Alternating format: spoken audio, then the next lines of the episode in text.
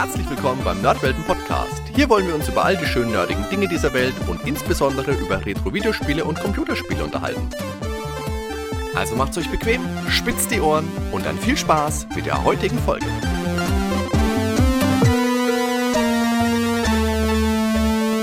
Servus, Ben. Ja, hi Hardy, moin. Heute ist es soweit, Ben. Heute sprechen wir das allererste Mal auch über ein Sierra-Adventure. Und ich muss sagen, da hatte ich früher ja ein bisschen schweren Stand. Also ich habe schon auch Spiele gespielt von denen. Also Police Quest fällt mir jetzt ein oder Larry natürlich und ich glaube auch mal ein King's Quest, aber so wirklich wirklich warm bin ich damals nicht so mitgeworden. Ich habe lieber Lucas Arts Adventures gespielt. Wie war denn das bei dir? Geht mir genauso tatsächlich. Das einzige, was ich wirklich mal ein bisschen länger gespielt habe, das war auch damals wirklich äh, schön anzusehen, was ja heutzutage nicht mehr so schön, aber King's Quest 7 das mhm. war ja so ein bisschen an Disney-Prinzessinnen, keine Ahnung was, orientiert. Da ging es ja auch mit dieser Tochter von der Königin und dann wechselst du dich ab. Einmal spielst du halt die Prinzessin, einmal die Königin. Ja. Alles in so einer bunten Welt. Hat auch an, na, wie heißt es, Alice im Wunderland, äh, Alice im Wunderland halt stark erinnert von der Optik. Ja. Auch vom Zeichenstil. Das war eigentlich ein sehr schönes Spiel. Ich glaube, das läuft jetzt mittlerweile auch unter Steam. Ich glaube, bis vor kurzem noch nicht, aber soweit ich das mitbekommen hat, kann man das jetzt auch auf aktuellen Rechnern wieder spielen. Ja, ich glaube, die kriegt man, die, die King's Quest-Spiele alle, ja. Hm. Ja. Wobei die alten jetzt so im Nachhinein doch schöner sind, die pixeligeren. Also die sind wirklich sehr schön gezeichnet. Da habe ich auch mal angespielt. Aber ich werde nicht richtig fahren mit den Dingern. Einmal, dass man sterben kann. Aha, ja. Und ja, in unserem heutigen Spiel, Gabriel Knight, Hörer wissen es ja schon auch, wenn du es noch nicht gesagt hast, aber die wissen es ja, die haben ja, den Text gelesen. Steht ja schließlich in der Überschrift. ähm, ja, es sind halt so Sachen, das Interface, ja, diese Grafik mit den Videos. Insgesamt ist mein Urteil eher durchwachsen, sage ich mal, aber da kommen wir ja noch mal zu. Oh, ist gleich das Urteil vorweggenommen. Okay, okay. Ja, gut. nein, das, das, im Detail kommt das ja später noch mal. Ja, okay. Ein Foreshadowing des Urteils, sagen wir so. Also hast natürlich vollkommen recht. Heute geht's um Gabriel Knight und zwar verstärkt um den zweiten Teil. Gabriel Knight 2, The Beast Within aus dem Jahr 1995. Und weil wir zu eingestiegen sind mit Sierra Adventures, möchte ich noch sagen, ich habe den ersten Teil damals wirklich sehr, sehr gern gespielt. Den habe ich irgendwann mal so als Budget-Titel irgendwo im Kaufhaus mitgenommen auf CD-ROM mit Sprachausgabe, schöne Pixelgrafik. Fand ich ganz toll. Insgesamt ist Gabriel Knight ja eine dreiteilige Adventure-Horror-Grusel-Mystery-Reihe von Sierra, wie wir gesagt haben, genauer von Jane Jensen, die zu den ersten beiden Spielen übrigens auch jeweils ein Buch geschrieben hat. Und die hat vorher auch schon gemeinsam mit Roberta Williams an der Story von King's Quest Nummer 6 gearbeitet, das ja auch als das Highlight der Reihe angesehen wird. Mhm. Hast du King's Quest 6 auch gespielt oder nur den siebten Teil? Habe ich auch nur angespielt ich schätze mal so 2006, 2007 muss das gewesen sein. Ach so, okay. ja, aber äh, wie gesagt, nur kurz angezockt, dann äh, paar Mal draufgegangen, irgendwo am Strand ins Wasser gegangen, tot. irgendwo am Schloss was Falsches gemacht, tot. Die, kommen ja so eine Textbox, ne? Finde ich ja ganz ähm, witzig, dass ja, ähm, ich weiß gar nicht mehr, wie schlimm das wirklich bei King's Quest 6 noch war. Also da ja. war es ja dann auch schon nicht mehr so extrem wie in den, den allerersten Teilen, also Space Quest 1, da, äh, am Anfang diese Fluchtsequenz, wo du ständig sterben konntest, oder King's Quest, da konntest du ja direkt in den Burggraben fallen und bist vom Viech gefressen worden. Ja. Ja gut. Jen Jensen hat damals übrigens vorher schon als Writer für die Sierra Adventures Police Quest 3 und für Echo Quest gearbeitet und auch als Voice Actor in Laura Bow, The Dagger of Amon Ra. Aha. Sagt mir jetzt alles nix. Ähm, also das letzte zumindest. Ähm, klar, Police Quest. Aber Echo Quest habe ich auch noch nie gehört. Da spielt man einen Jungen, da geht so ein bisschen um, wie der Titel schon äh, verrät, Naturschutz und sowas. Ist, ja, kann man sich auch durchaus mal angucken. Ja, jetzt hast du eben schon gesprochen über die Zusammenarbeit mit Jane Jensen das hatte sich halt auch bewährt. Ähm, sie bekam dann letztendlich auch ein eigenes Projekt und ja, in jedem Teil der Gabriel Knight-Reihe bekommt eben der Titelheld mit übermächtigen Gefahren es zu tun. Äh, Träume sind dabei immer ein ganz wichtiges Element. Hm, genau. Das erste Mal ist er in Sins of the Fathers aus dem Jahr 1993 aufgetreten. Das ist durchaus ein Anwärter auf den Titel Bestes Sierra Adventure, zumindest für mich. Gabriel ist ein Schwerenöter und tu nicht gut. Der betreibt einen Buchladen in New Orleans, versucht sich selbst eher schlecht als recht als Schriftsteller und untersucht für Recherchezwecke mysteriöse Voodoo-Morde, die die Stadt in Atem halten, da er auf ja, Inhalte für seinen nächsten Roman spekuliert. Er trifft dann im Verlauf auf eine schöne Frau namens Malia Geddy, die ein finsteres Geheimnis umgibt, das er letzten Endes aber mit Hilfe seiner Assistentin Grace lösen kann. Die kenne ich. äh, Im Verlauf des Spiels trifft er auch auf seinen Verwandten Wolfgang Ritter und erfährt, dass er nicht nur deutsche Wurzeln hat, sondern somit auch in die Familie der Schattenjäger hineingeboren ist, die seit langer Zeit gegen die Schrecken dieser Welt kämpft. Wie die Familie Belmont, nur eben ohne Peitsche. Und ohne Ja, leider. also die, die Geschichten mischen Reales Geschichtliches mit dem Übernatürlichen. Ja, also vom Setting her gar nicht schlecht, finde ich auf jeden Fall. Und ich glaube ja. tatsächlich, der erste Teil hätte mir grafisch auch noch mehr zugesagt. Ähm, mhm. Ja, eben handgepixelt. Und ich finde es einfach übersichtlicher. Also diese ähm, abfotografierten Hintergründe. Ich weiß immer gar nicht, was ist da überhaupt ein Hotspot. Bei den gezeichneten siehst du es immer sofort, wenn da irgendwas wirklich so gemacht war, dass man draufklicken soll ich fand das bei Fotos echt schwierig zu wissen, was man anklicken soll. Wobei sich da der Parser ja verwandelt hat. Ja, schon. Aber insgesamt ist es halt nicht mehr so schön übersichtlich, finde ich. Der Cursor, nicht der Parser, der Cursor. Ja, der Cursor, ja. ja. ja. nicht der Parser. Ja, im Prinzip ist es ja auch der erste Teil klassisches Sierra Adventure, eben, wie du jetzt schon gesagt hast, ohne die Parser-Eingabe, sondern mit Cursor-Eingabe. genau. ja, erwachsenes Setting, Horror-Elemente, ähm, Spannung und eben, ich denke mal dadurch, dass auch diese, ja, dass keine schauspielerischen Elemente drin waren, äh, konnte man die Spannung im ersten Teil auch noch ernster nehmen. Ähm, ja, im zweiten, da kommen wir später nochmal drauf, ist dann doch einiges, wo man dann schon mal schmunzeln muss. Geschichte ist gut geschrieben vom ersten Teil, soweit ich das von dir auf jeden Fall gehört habe. Und im Internet hat es ja auch gute Rezensionen. Ich habe sie selber noch nicht gespielt. Okay. Die Vertonung habt ihr ja schon mal was beigesteuert. Ähm, letzten Nerdwelten Music Club 2. Ja. Ja, hatten wir schon mal das Thema gehört von Robert Holmes, dem Ehemann von Jane Jensen. Das war ein schönes Stück, hatte ich glaube ich auch da gesagt, ne, in der Folge. Ja, ich habe es ein bisschen schlichter davon kommen lassen, weil ich diesen Stilbruch danach der. Ja, genau. Aber ich habe es noch schön durchgehört.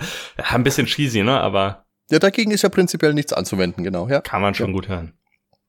Aber abseits von der Musik, was am ersten Teil wirklich richtig herausragend war, äh, waren die bekannten Sprecher, unter anderem natürlich Tim Curry als Gabriel Knight, Leah Remini, die kennt man heute vor allem als die Carrie aus King of Queens, als die Grace und natürlich Mark Hamill als der Cop Frank Mosley.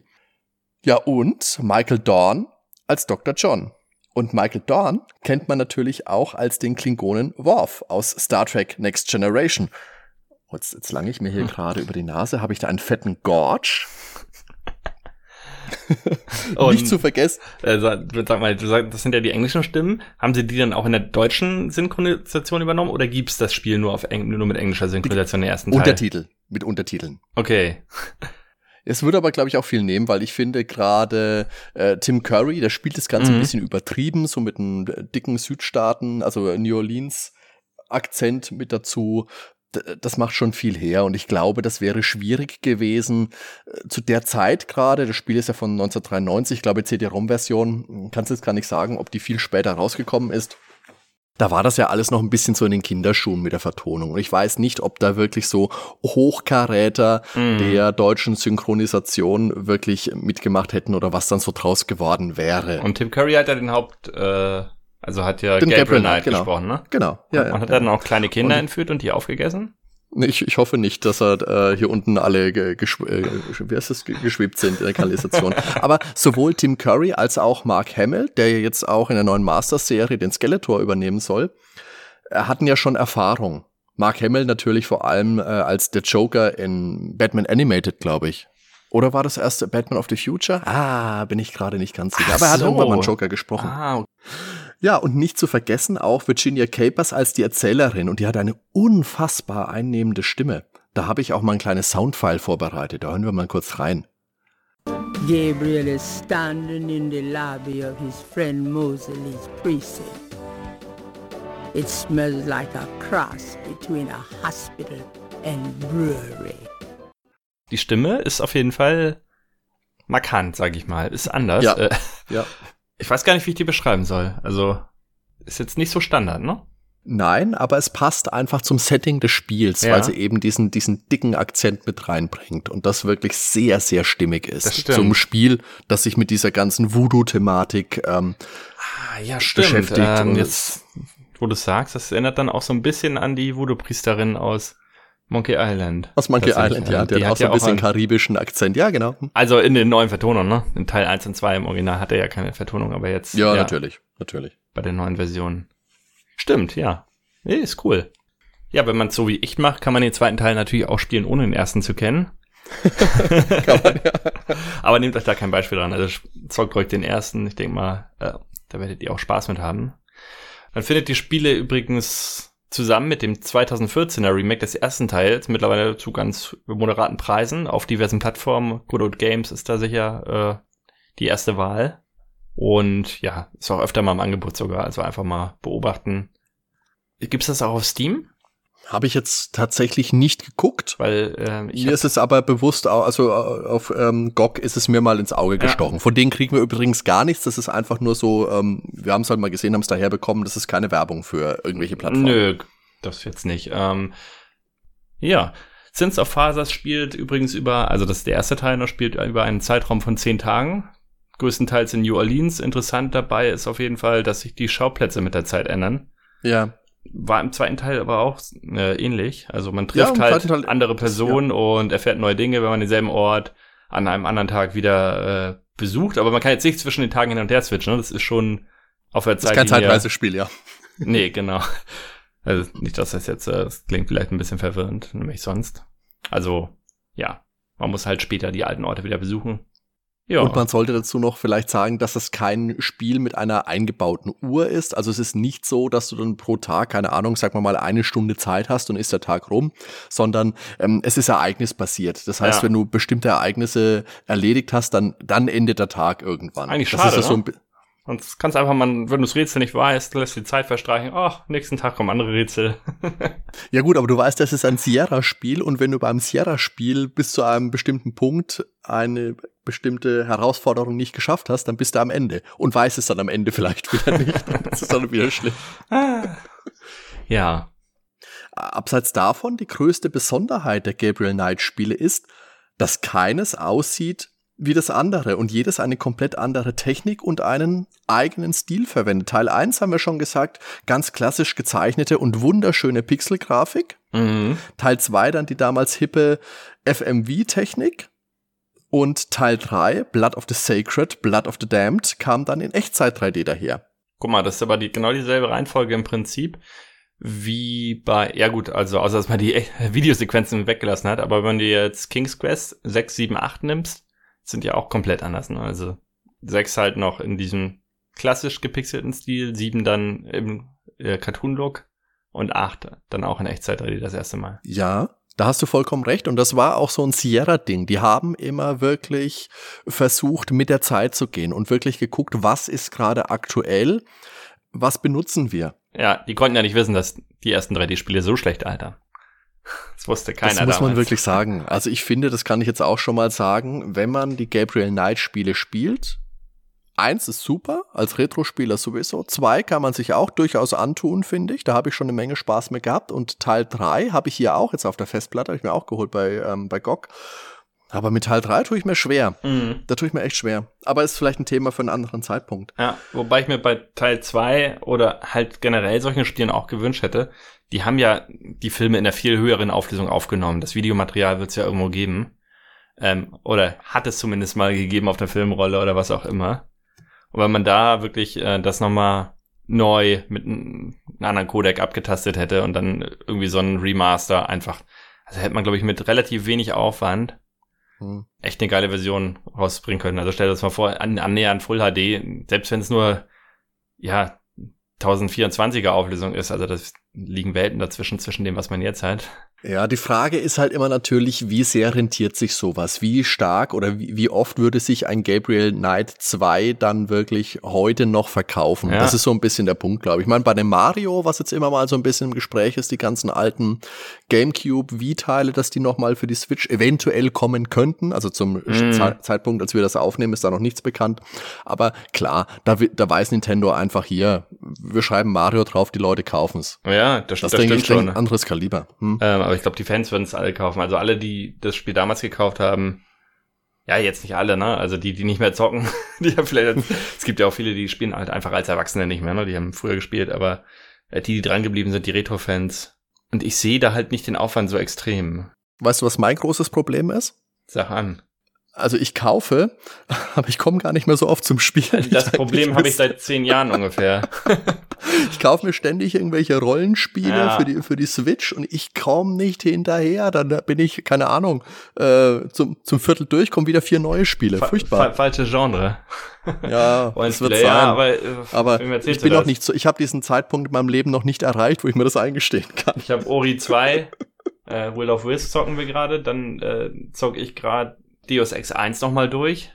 Und ähm, ich zock Metroid Prime 2 gerade. Also die drei Spiele habe ich parallel am Laufen. Das sind ja auch die besten. Plus Gabriel Knight hatte ich auch noch nebenbei gespielt. Also ich hatte vier Spiele parallel. okay, mal zurück zu Gabriel Knight. Nach dem, also kurz nach dem Release von Gabriel Knight 3 hat Jane Jensen Sierra dann verlassen, hat vorher ja schon immer mal Romane schreiben wollen, hat das vorher glaube ich auch schon gemacht, mhm. macht sie bis heute und hat zusammen mit ihrem Mann das Entwicklerstudio Pinkerton Road gegründet, bei dem unter anderem Möbius, Empire Rising und eben die 20th Anniversary Edition von Gabriel Knight Sins of the Fathers erschienen sind. Das heißt, da also, gesagt, haben sie tatsächlich ein Remaster auch rausgebracht beim ja, ersten ja, ja. Teil. Ja. Da haben sie wirklich das komplette Spiel nochmal neu angegangen. Ja. Ist vielleicht ein bisschen Geschmackssache, mhm. weil mir persönlich ist wahrscheinlich auch wieder persönlicher Gusto. Mir gefällt das 93er Original besser. Aber gut. Habe ich ja eben gesagt, ich habe das erste Spiel damals sehr gern gespielt. Das ist ja wahrscheinlich mein Lieblings-Sierra-Adventure. Und zu Teil 2 habe ich seinerzeit den Powerplay-Test gelesen und war aber da eher ein bisschen abgestreckt, weil ich FMV damals schon schrecklich fand mhm. und Teil 3 hat mich dann einfach nie gereizt. Da habe ich auch irgendwo von gelesen, habe gedacht, das schaut ja grauenhaft aus, auch damals schon, habe mich damit nicht beschäftigt. Da geht's übrigens, wie man vielleicht am blutigen Titel schon erahnen kann, um Vampire. Also jetzt muss ich ja mal eine Hörerfrage raushören, äh, raushauen. Oh ja. Das weiß raus? wahrscheinlich keiner. Keiner. Das war auch so ein FMV-Spiel und ich finde es bis heute nicht es fing an mit der Intro-Sequenz hat einer einen Herzinfarkt bekommen. Dann hat er gesagt, boah, das Herz und ist umgefallen. Habe ich das irgendwie letztes schon mal im anderen Podcast erzählt? Ich weiß das nicht. Das habe ich euch das erste Mal. Aber ist das auch ein Sierra-Spiel? Ist das Phantasmagoria oder Seventh Guest ich vielleicht? Ich weiß es. Ich, schätze, Keine ich Ahnung. glaube, das ist kein Sierra-Spiel. Aber also, liebe Hörer, wenn ihr diese Frage beantworten könnt, dann gerne auf Facebook, ja. auf Twitter oder auf www.nerdweltenpodcast.com. Schreibt uns einen Kommentar zu dieser Folge, damit Ben endlich erfahren kann, welches Spiel das war. 20 Jahre habe ich schon unruhige Nächte, deshalb mindestens. Boah, das also, Herz. zu Gabriel Knight, nach Teil 1 habe ich dann wirklich ganz, ganz lange die anderen Teile links liegen lassen, habe ich nie damit beschäftigt. Bis vor kurzem. Mhm. Das war so im, im Zuge dieser ganzen äh, Dezember ähm, GOG ähm, Winter Sale ähm, äh, Spielekauf-Orgie, dieser Rausch, in den ich verfallen bin, nachdem der Herr Cloutier mir da geschrieben hat, oh, Hardy, guck mal, so viele Spiele, so billig. Und da habe ich, oh Gott, viel zu viel Geld gelassen, für viel zu viel Zeug. nicht so tun. Ja, es soll doch nicht, was ich wahrscheinlich niemals spielen werde. Aber da habe ich mir jetzt eben Gabriel Knight, The Beast Within tatsächlich mal gekauft, auch gespielt oder ähm, The Beast Within, der Gabriel Knight Mystery, wie es ja auch so schön heißt. Und nicht nur das, nein, ich habe dann eben auch dich noch genötigt, es mir gleich zu tun und deshalb können wir heute auch über Gabriel Knight 2 sprechen. Genötigt triffst irgendwie so einen, den Nagel auf den Kopf, würde ich sagen. ja, man könnte, es könnte jetzt auf jeden Fall der Eindruck entstehen, dass das ganze Spiel ein interaktiver Film ist, ja, wo man nur mal richtig klicken muss im Prinzip äh, ja gar nicht das Gehirn einschalten muss, einfach nur klicken, klicken, klicken. Ähm, das mhm. ist es auf jeden Fall nicht. Nein. Es ist schon ein klassisches Point-and-Click, so wie man es kennt, ähm, nur eben videobasierend. Man hat reale Schauspieler gefilmt, die dann vor Bluescreens Schauspielern. ja. Ähm, ich habe gesehen, die Gänsefüßchen, ne, die ich gerade in die Luft gehalten habe. Ja, ja, ich, ich habe sie gehört. Ich habe sie gehört. Um sie an reale Schauplätze zu versetzen, ja. Die hat man dann halt vorab fotografiert. Hm die Figuren werfen allerdings keine Schatten. Das ist schon sehr skurril irgendwie. Das, ja, stimmt. Aber das war damals ja üblich. Also, wenn du dich an die ersten 3D-Spiele erinnerst, ich, grad, selbst bei Deus Ex 1, die Unreal 1 Engine, die Schatten unter den Charakteren beschränken sich auf den Kreis. Also, das ist nichts irgendwie, dass da irgendwelche Arme oder Beine oder sonst was zu erkennen wären. Also ich habe mich letztens auch mal aus Gründen mit Mortal Kombat beschäftigt und das ist ja auch so, ich glaube bei eins oder zwei. Ja da, da gab es ja, wenn es Schatten gab, entweder Kreise. Es gab dann aber auch eine Version, da sind wirklich Schatten verwendet worden. Ich meine, das war auf einer von den späteren, könnte Saturn sogar gewesen sein. Ah. Bin gerade nicht ganz sicher. Nagel mich da nicht fest, bitte. Okay. Muss ich mir mal angucken. Gibt bestimmt irgendwo Vergleichsvideos oder so. Ja, ja. Ja, die Videos sind halt extrem komprimiert. Die Filme laufen auf den CDs in 308 mal 167 Pixeln. Ja. ja. Das heißt, in der Originalauflösung könnte man das auf jedem Handy wahrscheinlich äh, 40 Mal nebeneinander darstellen lassen heutzutage. Das läuft wahrscheinlich noch auf dem alten schwarz-weiß Nokia. Nein, natürlich nicht. Nein, das ist, äh, das ist so gut dazu, das Nokia. ja, bei circa 10 Frames die Sekunde, wenn das mal nichts ist.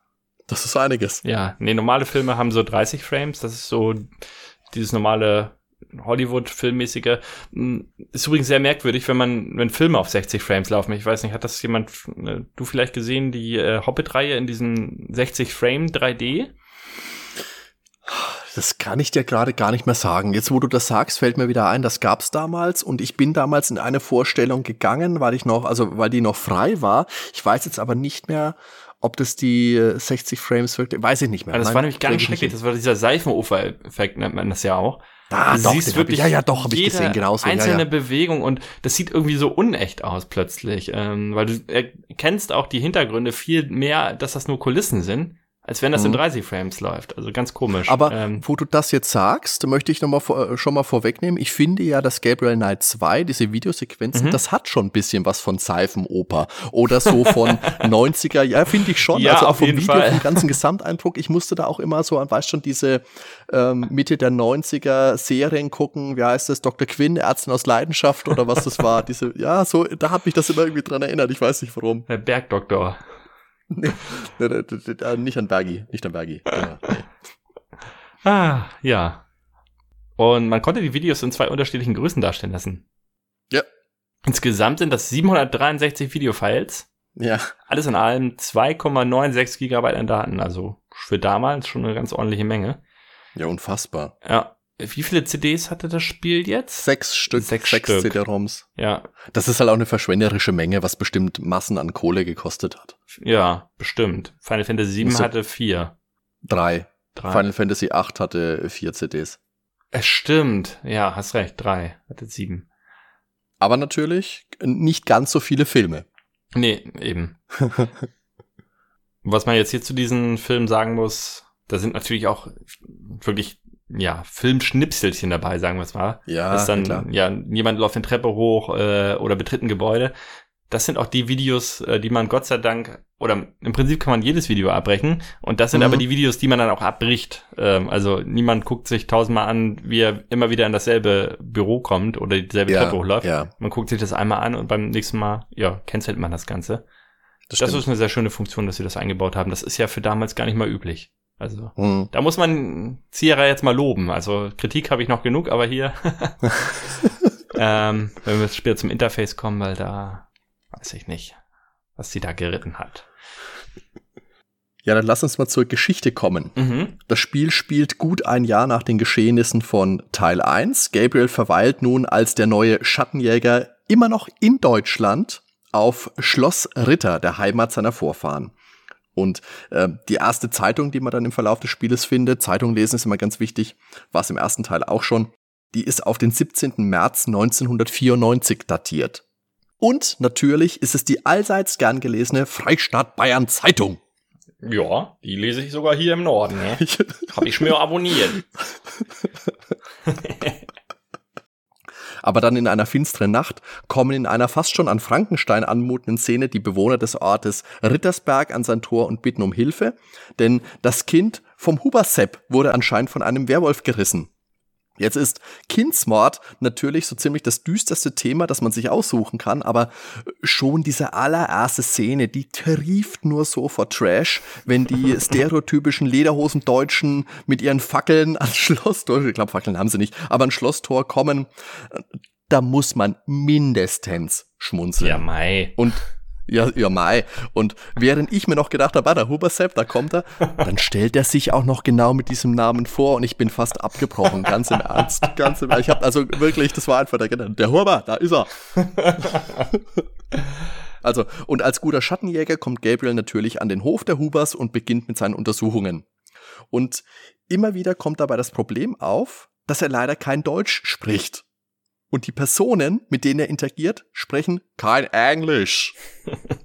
und da gibt's diese unfassbar gute Szene, also ziemlich am Anfang des Spieles, also spielt so ein bisschen im, im Münchner Umfeld dann und in München selber und dann betritt er das Polizeirevier, weil er mit dem Kommissar Leber sprechen will und wird dann empfangen und dann gibt's eben diese, diese Szene, in der Gabriel mit dem deutschen Polizisten und Deutsch in Anführungszeichen, weil das ist eindeutig kein Deutscher. Das ist ein, wahrscheinlich ein Amerikaner, nehme ich an, mit einem ganz, ganz lustigen Dialekt, äh, Akzent und äh, ich glaube, wir müssen einfach mal reinhören, dann versteht man das viel besser. Das ist, das trieft so vor, vor Situationskomik. Also das ist vielleicht meine Lieblingsstelle aus diesem Spiel. Da hören wir jetzt mal kurz rein. Ja, kann ich Ihnen behilflich sein? Guten Tag. Uh, Tag. You speak English? Nein, ich spreche kein Englisch. Was möchten Sie bitte? Great. Uh, Lieber. C Criminal Kommissar Lieber. Is he here? Kommissar Lieber? Wer möchte mit ihm sprechen? Wen? Sie sind? Sie. Me. Oh. oh. Ja. Oh. Right.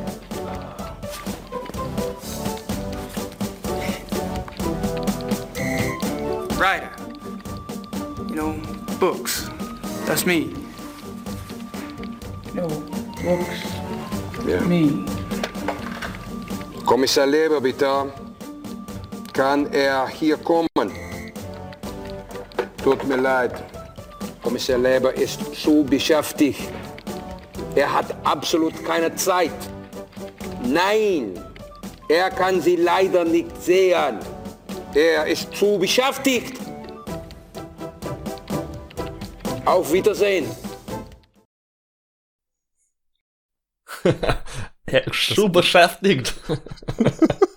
kann sie leider nicht sehen. Das möchte ich jetzt auch schon mal vorwegnehmen. Also ich finde, man muss dieses Spiel in der englischen Version spielen, einfach aus diesem Grund. Das ist so lustig. Es ist ja auch ins Deutsche übersetzt worden. Mhm. Und da ist dann der Aufhänger, weil natürlich diese Situation gibt's immer wieder. Sowohl Gabriel als auch Grace, die spielt man auch in bestimmten Abschnitten, die sprechen beide kein Deutsch oder ganz, ganz schlicht. Und äh, aber natürlich Deutsche sprechen alle Deutsch. Wie macht man es jetzt aber, wenn man das Spiel komplett eindeutscht? Ben, magst du uns verraten, was man da gemacht hat? Also man hat es so gemacht, die nicht, also Gabriel und Grace eben, die sprechen Hochdeutsch, also die, die normalerweise kein Deutsch sprechen würden. Mhm. Und ähm, die Deutschen, die sprechen Hadisch. Also die sprechen wie Hadi, so dass man ihn nicht versteht mit diesem Dialekt. Ständig. Ich hab kein Dialekt, du Simbel, du spinnst doch, Sakrament. Das nimmst du sofort zurück, du Drecksack. nee. Hadisch, was für eine Unverschämtheit. Ja, aber tatsächlich haben sie es so gemacht. Ähm, in, diesem in diesem Spiel, ich betone das jetzt nochmal, dass man als Hochdeutsch sprechender natürlich niemanden verstehen kann, der bayerisch spricht. Ich verstehe dich trotzdem, also danke, sei nicht traurig. Das ist ganz lieb von dir. Ich habe da jetzt auch mal eine Soundfile vorbereitet aus der deutschen Version. Das ist die gleiche Szene, also auch Gabriel kommt wieder in die Polizeistation, spricht mit genau dem gleichen Polizisten und das hören wir uns jetzt auch mal kurz an. Ja? Wollen Sie was von mir? Kann ich Ihnen was helfen? Guten Tag. Sind Sie hier der Chef sonst Ganze? Na, der bin ich leider nicht. Ja, das war schön. Also, was willst du denn von mir? Na, super. Äh, Leber? Kriminalkommissar Leber? Äh, ist der hier? Kommissar Leber? Und was wollen Sie von dem, wenn ich fragen darf? Ist der schwerhörig oder was? Wer Sie sind? Was? Ich? Oh, Ja. ich. Richtig. Na endlich.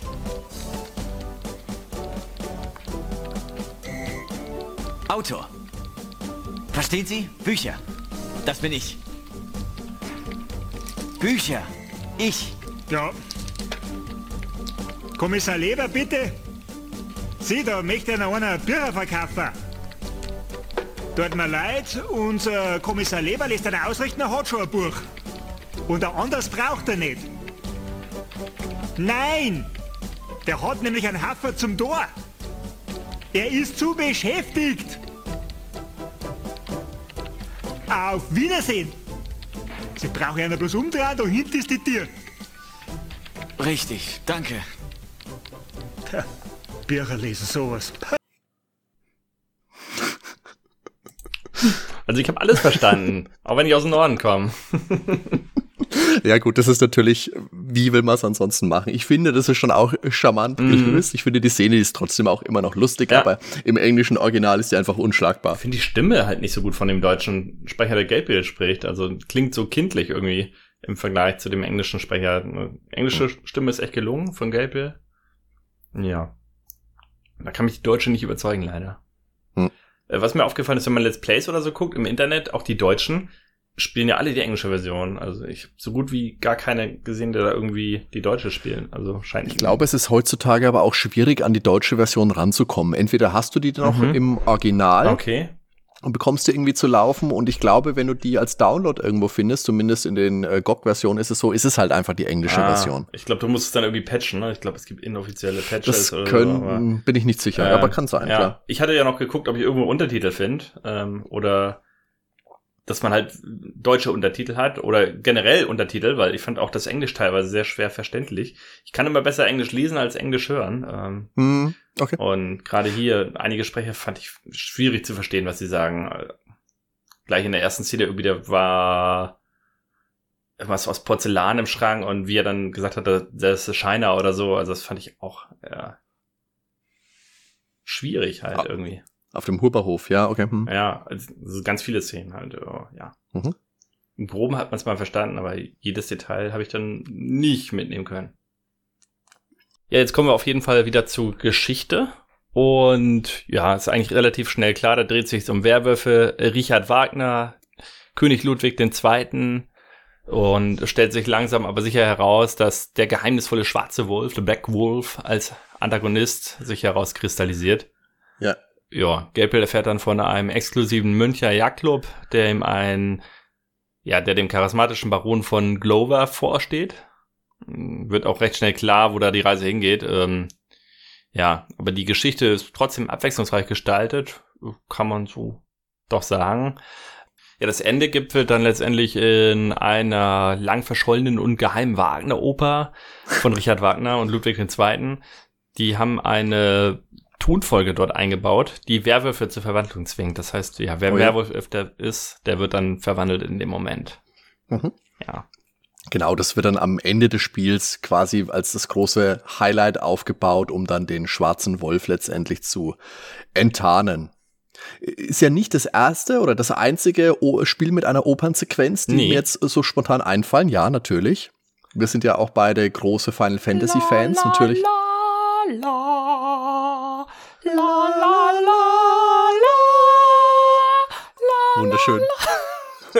Wundert- Ich habe wunderschön. ich hab die Maria gemacht für dich. Ach so, dann la la la, gut. Du bist Draco. Ja, Draco, genau. Also, Ja. ja. das gefällt mir immer noch besser, ob, weil das natürlich ganz, ganz anders ist. sind da einfach diese Super Nintendo Ja. MIDI Soundfiles. Das kannst du natürlich Überhaupt nicht ist mit diese Uematsu-Melodie so verdammt eingängig. Die ist super, das ist so unglaublich gut. Da gibt's ja heute auch reale, in Anführungszeichen, Vertonungen, also wo das mhm. wirklich mit Orchester und Sängerin eingespielt wird. Ich glaube, schwedisches Orchester oder was. Äh, also meine Lieblingsaufnahme ist tatsächlich die vom Orchestral Game Concert, offizielle Reihe mhm. aus Japan. Und da gibt's drei CDs, glaube ich, von. Und das wurde in den 90er schon aufgenommen. Also haben sie schon okay. Ende der 90er oder sogar Mitte der 90er. Also da war Spielemusik in Japan ja schon so, dass sie beim Orchester angekommen ist, in Deutschland erst oder in Amerika auch 10, 15 Jahre später erst, die ersten Aufführungen. Aber in Japan ging es halt schon in den 90ern los. Hm. Kann man auch einfach ähm, Oper Orchestra Game Konzert, wenn man das findet. Aria de Mezzo heißt die, Aria de Mezzo Orchestra ja, Game genau. Konzert, da findet man die Version. Das ist für mich die beste. Also ist mit japanischem Gesang in dem Fall, nicht Englisch, aber Draco und Maria versteht so. man immer. Das müssten wir wahrscheinlich in der Musikfolge in der nächsten auch mal einbauen. Ja, also genau, in voller Tipps, Länge. Tipps, man, man Folge vorbei. So, aber jetzt ähm, hören wir auch mal kurz in diese Wagner-Oper rein. Das mhm. ist die Aria to the Moon, ähm, auch mit deutschem Text. Da muss man sich auch wieder ein bisschen anstrengen, damit man den so gut verstehen kann. Und ich finde schon auch, dass man sich da wirklich Mühe gegeben hat, ein bisschen dieses Wagner-Epos mit einzubauen. Ob es letztendlich, letztendlich so toll gelungen ist, das mag jeder für sich entscheiden, aber es ist sehr ambitioniert. Mhm. Das muss man zugestehen. Und ist eine gute Szene zumindest. Aria to the Moon. Hören mal rein.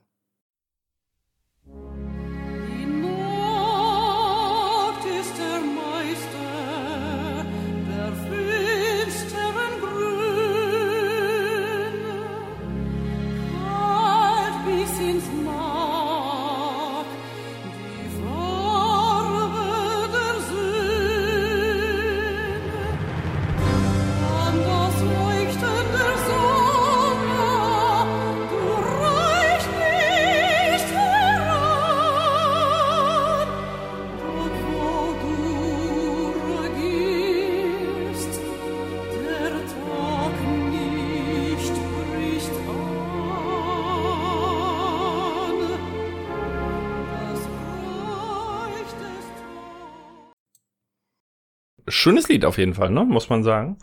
Ja. Ähm, wie gesagt, von der Melodie nicht so eingängig, ähm, finde ich jetzt. Also, wenn man es öfter gehört hat, wahrscheinlich schon, aber kommt ja nicht an Final Fantasy ran, aber man merkt sich, dass da schon sich deutlich Mühe gegeben wurde und auch der Gesang passt. Ähm, ist jetzt auf Deutsch, ist jetzt nicht meine Lieblingsgesangssprache, jetzt so bei Opern oder so. Höre ich dann doch lieber auf Englisch oder auf Japanisch. mhm. Aber dadurch versteht man ja wenigstens den Text, ne? Hat ja auch was für sich. Ja, ja, stimmt.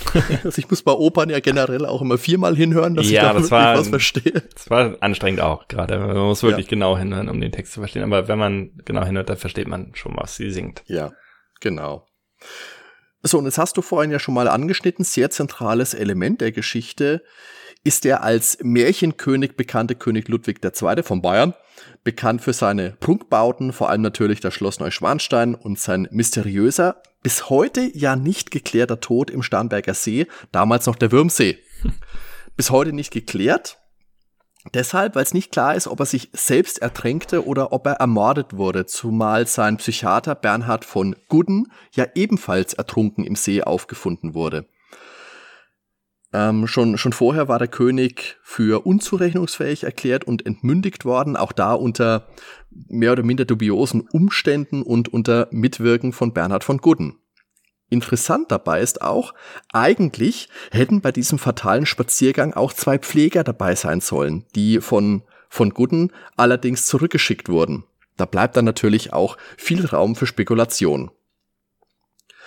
Und auch interessant, heutige Studien gehen zwar von einem Realitätsverlust Ludwigs aus, der sich unter anderem in seiner Bausucht manifestierte, und wie gesagt, Neuschwanstein, und die ihn und natürlich Bayern in finanzielle Schwierigkeiten brachten. Er sei aber nicht geisteskrank, paranoid oder schizophren nach modernen Kriterien gewesen. Zu diesem Schluss kam Heinz Häfer von der Heidelberger Akademie der Wissenschaften. Das ist ein sehr interessantes Thema. Da kann man auch ganz, ganz lange drüber philosophieren, aber für einen kleinen Abriss soll das jetzt einfach mal genügen. Ja, genau, jetzt reicht's auch hier, Hardy, jetzt. aber ich finde nee, es einfach wirklich ähm, bemerkenswert. Nee, ja. weißt du, das ist einfach der Punkt. Ich finde es ganz toll, wie Jane Jameson da bayerische Geschichte in ihr Spiel hat einfließen lassen. Ich finde das eh immer ganz cool, ja, wenn irgendwas Reales so mit drin ist. Ähm Aber da, da ist wirklich richtig viel drin, weil auch die Freundschaft zwischen Ludwig und Richard Wagner, die beruht im Kern ja auf, äh, auf Tatsachen. Mhm. Und im späteren Leben war der König damals tatsächlich vermehrt nachtaktiv und wurde auch der Mondkönig genannt. Also das sind alles Dinge, die, die stimmen schon. Ja. Also das finde ich wirklich cool, was die da so drumrum gesponnen hat. Das, die ist schon kreativ, die Frau. Das stimmt, ja. Also das ist auch bei Assassin's Creed, finde ich es auch immer geil, weil da ist ja auch immer, dass du reale Persönlichkeiten dann im Spiel drin hast, wo sie dann sich ein bisschen informiert haben. Ähm, Wobei ich das da, das ist in Assassin's Creed 2, wo Leonardo da Vinci dann eigentlich nur ein Renaissance-Q ist. Das ist schon ein bisschen komisch. ja, Aber ja, ich verstehe den Punkt, ja. ähm, aber in dieser ganzen Ludwig-Geschichte bin ich auch nicht so drin, muss ich sagen. Also ich habe es, glaube ich, in der Schule jetzt gar nicht gehabt äh, mit dem König Ludwig. Also zumindest erinnere ich mich da nicht mehr dran. Äh, über Wagner habe ich mal ein bisschen so gelesen, mal bei Wikipedia damals.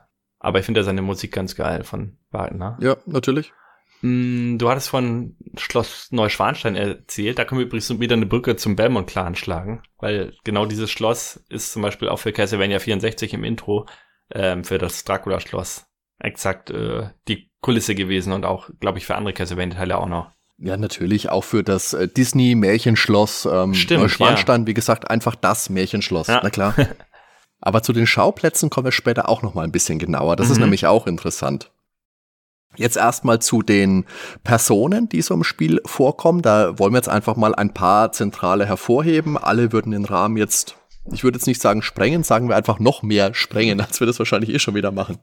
Natürlich Gabriel Knight, diesmal äh, als reale Person dargestellt von Dean Erickson, der mich persönlich ein bisschen an Dave Mustaine von Megadeth erinnert hat. Der unterscheidet sich natürlich auch eklatant in der Darstellung, die Tim Curry im ersten Teil zumindest ähm, akustisch geboten hat. Aber dem fehlte in Jane Jensens Empfinden eben einfach der Look von Gabriel Knight. Was meinst du denn, Ben? Was ist denn der Gabriel Knight Look? Wie schaut der denn aus? Ja, mich persönlich erinnert der so ein bisschen an Jim Carrey auch. Also er hat irgendwie. An Jim Carrey? Ja, er hat irgendwie so ein was Komödiantisches, aber auch so ein bisschen Surferboy-Typ so. Mit seiner Ja. Mähne. Also irgendwie so eine Ja. Mischung. Aber dann so grins. Ist schwierig zu sagen. Er wirkt sehr amerikanisch auf jeden Fall. Er ist halt ein bisschen so der, der langhaarige Surfer-Dude, wie du sagst, so der, der Ladies Man, Ja. verschmitztes Grinsen. Mich hat er ein bisschen, kannst, kennst du noch Fabio? Fabio? Fabio Lanzoni hieß er, glaube ich. Das ist ein Model, Schauspieler, Italiener, glaube ich, auch gewesen. Ich meine, der war immer so auf Schmachtromanen vorne drauf. so mit langem blonden Haar Oh und blöster Oberkörper. ja, äh, ich, ich sehe gerade.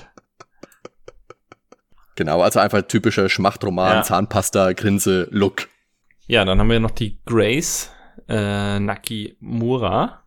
Genau. Gespielt von John Joanne. Von, Joanne Takahashi. Von John Joanne Takahashi, genau. Von der habe ich mal geguckt im Internet. Gibt's ja leider auch gar nichts, wo die sonst irgendwie noch große Rollen hätte oder so. Fand ich eigentlich ganz cool. Ähm, schade, dass man da keine Serien oder Filme groß gefunden hat, wo die jetzt irgendwie im Fernsehen hätte mitspielen können oder irgendwelchen Kinofilmen. Es ist auf jeden Fall Gabriels Assistentin, die ja auch schon im ersten Teil dabei war. Mhm. Und zu Beginn war die eben noch in New Orleans im Buchladen. Ähm, das glaube ich aus dem ersten Teil dann auch, ne? Genau, Derselbe, da, da spielt auch schon, der erste Teil beginnt auch schon direkt im Buchladen, ja. Genau, aber dann wird sie eben von Gabriel zur Recherche beauftragt und wird nach Deutschland, also dann reist sie eben nach Deutschland und ist dann auch in mehreren Kapiteln spielbar. Ich persönlich habe auf jeden Fall zwei Kapitel schon mit ihr gehabt. Mhm. Wenn ich hab's ja leider nicht durchgespielt. Ja, und dann gibt's noch Friedrich Solms. Ich glaube ja, der, der heißt wahrscheinlich eher Frederik Solms. Da ähm, unterscheiden sich die Quellen ein bisschen. Der spielt den Harald Übergrau, den Familienanwalt der Familie Ritter. Und das ist einer, der könnte wirklich auch ein Muttersprachler sein. Über den Schauspieler findet man aber leider kaum etwas bei Recherche. Aber der spricht wirklich sehr gut Deutsch. Mhm.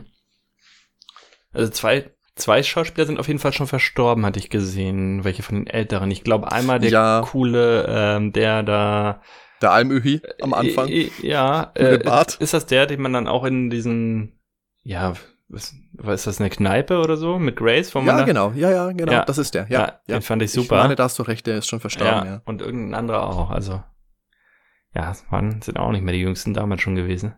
Mhm. Mm. Ja, dann haben wir noch auf jeden Fall Gerde Hull. äh, Andrea Martin ist da die Schauspielerin, ist klassische blonde Deutsche. Ja, und was ist die eigentlich? Die ist die Haushälterin von Schloss Ritter. Hm. Und warum sie jetzt aber Gerde statt Gerda heißt? Ja, das ist eine Frage, ja. gell? Das hat mich auch gewundert. Ich finde Gerda, das ist ein ganz typischer ja. deutscher Name, aber Gerde, hm, kenne ich jetzt nicht so. Muss ja nichts heißen. Nee, aber das muss nichts heißen. Denk an die Polizeirevierszene. das ist einiges, was da im Argen liegt. Und dann gibt's noch den Baron Friedrich von Glower, der wird von Peter J. Lucas gespielt. Und das ist mit Abstand der beste Schauspieler in diesem Spiel. Der hat etwas Düsteres, aber Gabriel gegenüber äh, ist der sehr, sehr freundschaftlich als Gegenspieler und ähm, das denke ich, können wir soweit verraten, denn es ist einfach äh, sehr rasch offensichtlich. Und der legt sich bei Gabriel auch sehr eifrig ins Zeug, um ihn auf seine Seite zu bringen. Mhm. Und das ist wirklich, dem kann man nichts nachsagen, dem Mann, der macht seine Aufgabe wirklich, wirklich top-notch. Der spielt wirklich richtig gut. Ja, und abseits von den Schauspielern ist ja auch ganz cool, dass das Spiel zum Großteil wirklich in Deutschland spielt und dort an realen Schauplätzen, natürlich teils verfremdet oder passend abgeändert. Da ist, haben wir vorhin auch schon gesagt, vor Ort abfotografiert worden mhm. und dann die Schauspieler mit Bluescreen im Studio eingefügt worden haben es ja gesagt, ganz am Anfang bist du in München unterwegs, du reist da mit der U-Bahn hin und her. Das ist auch schön gemacht, weil du das so einen U-Bahn-Plan hast und da die Ziele anwählst. Also Talberg meinetwegen, der Zoologische Garten ist dabei. Ja, das mhm. fand ich auch ganz cool, ja. Dann äh, in München bist du unterwegs am Marienplatz, in der Dienerstraße, die auch gleich am Marienplatz ist. Das ist auch ganz süß gemacht, finde ich, dass es wirklich geografisch auch passt. Du bist dann in Rittersberg unterwegs und das ist natürlich Rotenburg ob der Tauber. Das ist bei mir hier nicht allzu weit weg und das ist ja auch ein Schauplatz, äh, Schauplatz dabei. Ja, Miyamoto damals meine ich auch, als sie sich für Ocarina of Time Inspirationen geholt mhm. haben bei Nintendo haben sich das angeschaut. Das ist eine ganz, ganz tolle äh, kleine Stadt. Mhm und ähm, hat halt so, so mittelalterliche Mauern und Türme noch außenrum. Sehr, sehr sehenswert, wenn man da mal in der Gegend ist. Der Starnberger See ist dabei, Neuschwanstein natürlich ist mit dabei. Da sind die Gemälde im Schloss angepasst worden, damit sie zur Engelhard-Oper von Richard Wagner im Spiel passen. Also ja, äh, ganz, ganz viel, ganz, ganz tolle Schauplätze. Ja, eben auch die klassischen Touristenziele in Süddeutschland, ne? Ja, das ist genau. alles sehr klischeebeladen. ähm, ja, aber das macht es ja irgendwo auch witzig dann. Mhm. Ja, auf jeden Fall, genau. Auf der Reisekarte kann man sich da übrigens Hinweise geben lassen, dann blinken alle Orte. Jetzt blöd ist, ja, man, es blinkt zwar, aber man weiß nie, wo muss man jetzt genau an dem Ort hin, weil jeder Ort besteht dann nochmal aus, ja, 20 einzelnen Bildschirmen gefühlt. Und was muss man da vor allen Dingen machen? Ähm, weil das fand ich manchmal sehr schwierig äh, zu wissen. Also 20 Bildschirme sind es ja meistens nicht unbedingt, das sind schon weniger, aber genau, ja, das ist, das du weißt nur, da ist noch irgendwas, aber du weißt nicht was, ja. Hm. Wenn ich da jetzt ja. an den Münchner Schauplatz denke, dann kannst du nach links gehen, dann ist da die Fleischtheke, dann kannst du zum Anwalt, dann kannst du nach rechts, ja, dann hast dann, äh, da hast du recht. Also der Marienplatz, das ist tatsächlich äh, ein, hm. ja. Das ist tatsächlich ein Punkt, äh, vor allem, weil du dann später im Verlauf kannst du da plötzlich in diesen Uhrenladen reingehen, in den du vorher, ich glaube, zwei, drei Tage nicht reingehen konntest. Und das, ah, hör ja. mir auf, ey, hör mir auf. Ja. Aber was mich jedes Mal wieder aufgeheitert hat, wenn man an der Kreuzung war und der Typ sitzt da mit seiner Klampfe, and when the saints go marching. Ja, das stimmt. ja. Das war immer so das Highlight für mich. Ja, ansonsten das, das Gameplay ist, haben wir auch schon gesagt, klassisches Point-and-Click-Adventure mit Dialogbäumen, mit Items, mit Rätseln. Mhm. Das, äh, die oberen zwei Dritteln sind dabei das Spielbild. Unten haben wir den Inventar. Mhm. Wir können uns bisher freigespielte Videosequenzen nochmal anschauen. Jetzt die wichtigsten und nicht Treppe rauf, Treppe runter. und wir haben Audiomitschnitte von wichtigen Gesprächen. Die nimmt sich Gabriel dann so auf ähm, Musikkassette auch auf. Auch ganz nett, das gab es im ersten Teil auch schon, diese Musikkassetten. Und wir steuern abwechselnd durch die Kapitel Gabriel und Grace, die wechseln sich jeweils in eigenen Kapiteln ab. Und ja, die, die Grace, die liefert sich zu Beginn noch Eifersüchteleien mit der Gerde. und ja, und äh, die beiden, Gabriel und Grace, treffen erst ganz spät am Schluss aufeinander. Und ich finde aber dadurch, ihre Abschnitte fühlen sich recht unterschiedlich an. In Grace-Kapiteln ja. ist man mehr so am Erforschen der Hintergründe rund um Ludwig II. und der Gabriel, der sitzt mehr dem schwarzen Wolf direkt auf den Fersen in das der stimmt, Jetztzeit. Ja. Und ich wollte aber noch mal zum Interface äh, einiges sagen. Ja, ja. Ja, also das war für mich ein ganz großer Kritikpunkt an dem Spiel. Einfach. Ähm, beispielsweise, wenn man die Items hat. Erstmal sind die alle monochrom irgendwie in Grünton gehalten. Ähm, das heißt, die haben keine richtigen Farben. Klar, soll natürlich zur Gesamtoptik der Spiel passen, weil es ein Gruselspiel ist und wenn da jetzt bunte Farben im Inventar wären, dann hätte es wahrscheinlich gestört, aber man hätte ja einfach eine blassere Farben nehmen können. Äh, ich habe teilweise gar nicht erkannt, was das für Gegenstände sind. Und dann geht man rüber mit dem Cursor und dann denkt man ja, er zeigt den Gegenstand darunter. Aber Pustekuchen, du musst nach ganz oben links gucken, an die Bildschirmecke. Äh, oben links, da steht dann jeweils der Gegenstand, wo du gerade mit dem Cursor drüber bist. Das fand ich ganz merkwürdig. Und Gegenstand untersuchen musste man immer erstmal auf Abbrechen, um dann den neuen anzuklicken. Also ich bin da wahnsinnig geworden mit dem Inventar. ähm, was mich auch gestört hat, man hat, also die Gegenstände sind ja alle genau gleich groß im Inventar. Das sind meinetwegen ja. 10 mal 10 Pixel, das sind ja genau die Vierecke, die immer vorgegeben sind. Hm. Wenn du dann aber nach unten scrollst, dann geht er nicht direkt in die nächste Reihe, sondern dann macht er eine fünfte Reihe. Das heißt, du musst fünfmal klicken, um eine Reihe weiterzukommen, ähm, bringt aber überhaupt nichts. Also diese Zwischenklicks, das habe ich überhaupt nicht verstanden, was das soll. Ich weiß nicht, ob du das jetzt noch so auf dem Schirm hast, aber das hat mich richtig genervt in dem Moment. Also das ist wirklich jetzt ein Kritikpunkt, der mir gar nicht so aufgefallen ja. ist, muss ich zugeben. Oder der mich nicht so gestört ich hat. Ich weiß nicht, ob es bei mir irgendwie Emulationsfehler ist oder so, aber weil es ja auch überhaupt keinen Sinn macht. Weil ich kenne das halt so von LucasArts, was seine Gegenstände als Grafiken, früher halt ja. nur Textboxen und dann bei den späteren Spielen hattest du halt Grafiken und wenn du einmal geklickt mhm. hast, dann ist genau eine Reihe nach oben gegangen und dann hattest du die nächste Reihe. Genau. Und konntest dann ja, die Gegenstände ja, auswählen, ja. Und du musstest auch nicht abbrechen, um dann auf einen anderen Gegenstand zu gehen. Also dann ging es direkt weiter, du hast den Gegenstand angeklickt und ja, wahrscheinlich bin ich da einfach viel zu verwöhnt von den LucasArts Interface. Das kann sehr gut sein. Und die waren aber auch schon draußen, deshalb verstehe ich halt nicht, dass man sich da nicht eine Scheibe abgeschnitten hat und einfach das Ganze wesentlich benutzerfreundlicher angelegt hat. Naja gut, es war halt einfach vieles, was man anders gemacht hat. Es verwendet ja, glaube ich, so ziemlich die gleiche Engine wie Phantasmagoria. Ja. Aber jetzt haben wir im ersten Teil, da hast du schon recht, das war mehr noch so das klassische Adventure mit diesen ganzen Cursor-Optionen, mhm. öffne, benutze, Ausrufezeichen, Fragezeichen wurde nochmal mhm. unterschieden für Gespräche. Und hier haben wir jetzt alles auf einen ganz normalen Mauscursor reduziert, ja. der an Hotspots, das habe ich am Anfang, glaube ich, schon mal gesagt, zu einem Dolch wird, damit man auch ja nichts vergisst. Genau. Aber das ist ja an sich nichts Schlimmes. Das haben die neuen Telltales Games ja auch so gemacht. Ähm, also die Adventures, jetzt nicht diese, es gibt ja diese Story äh, wie Walking ja. Dead oder so. Ich meine, ich meine jetzt äh, Sam und Max zum Beispiel, Staffel 1 ja. und 2. Da hast du ja auch nur äh, so einen ja, interaktiven Cursor, der äh, kontextbasierend ist halt. Je nachdem, was du halt ja. da machen kannst. Ja, na klar. Finde ich aber auch vollkommen in Ordnung, ja. diese Vereinfachung. Genau, also das, das habe ich kein Problem mit. Äh, das haben ja viele moderne Point-and-Clicks und das finde ich voll, vollkommen in Ordnung. Also das war jetzt nichts, was mich irgendwie gestört hätte. Das waren ja die anderen Sachen dann. Und ich hatte sogar naja. manchmal einen Bug. Okay. In der Kirche, wenn man reingegangen ist und dann wieder rausgegangen ist, dann hatte ich es manchmal, dann äh, steckt das einfach fest. Ich konnte nichts mehr machen. Also ich konnte überall hinklicken konnte nur noch den Spielstand laden. Das hatte ich zweimal, als ich aus der Kirche rauskam. Das einfach nichts mehr ging. Also auch nicht irgendwie den Bildschirm wechseln mehr. Das ist mir tatsächlich nie passiert, dass ich ja. das Spiel aufgehängt hätte. Nee, das hat ja nicht aufgegangen. Also Musik lief weiter, alles wunderbar. Aber irgendwie hat er nicht mehr darauf reagiert, dass man den Bildschirm verlassen will. Komisch. Ja. Und was ich auch ganz merkwürdig fand, ähm, jetzt schon auf eine bestimmte Szene einzugehen, man muss ja nachher in die Kirche und da ist ja äh, Grace und spielt man da und dann hat man ja, wie heißt sie, Greta, ne? Gerde? Ger äh, ja. Gerde, nicht Gerda, genau. Gerde soll dann da sein und äh, hinten in dem Raum, äh, wo die Särge sind und soll irgendwie weinen. Und bei mir war sie nicht da.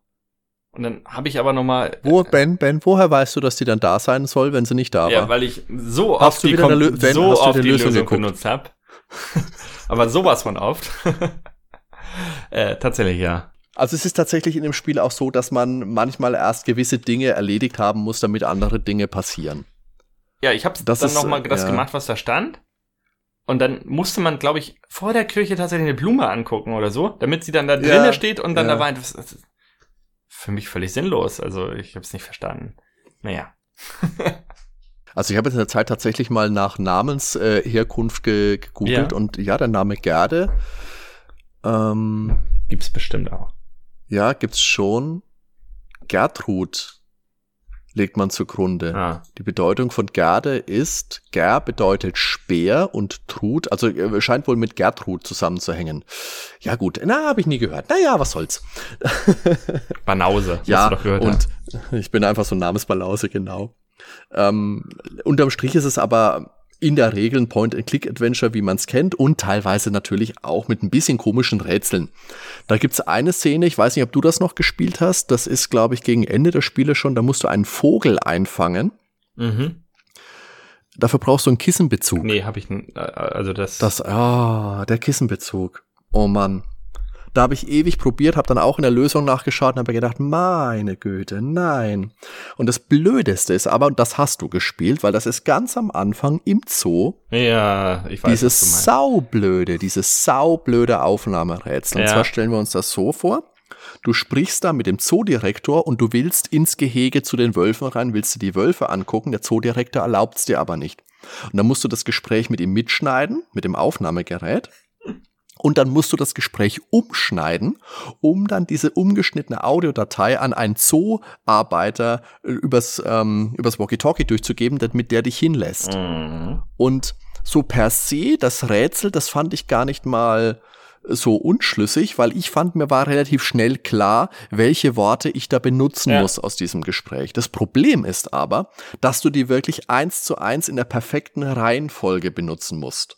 Genau. Also Und- das kann ein anderer Satz sein, der genau denselben Sinn ergibt und er sagt trotzdem falsch. Du hast das Rätsel nicht gelöst. es fängt ja schon damit an, ob du mit Dr. Klingman hier anfängst oder mit Thomas. Es macht beides Sinn, weil der Arbeiter heißt Thomas. Kann ich jetzt sagen, Thomas, Dr. Klingman hier, oder ich kann sagen, Dr. Klingman hier, Thomas. Ja, Macht für mich beides Sinn, Genau. aber geht nicht beides. Gehen wird nämlich einfach ein nur Fall von schlecht programmiert. Also muss man mal so sagen. Naja, Da das ist, glaube ich, auch so ein bisschen der Zeit einfach geschuldet, ja. Da, ja, aber da, da hätte man drei, drei, vier Varianten, die halt möglich wären, hätte man einbauen können.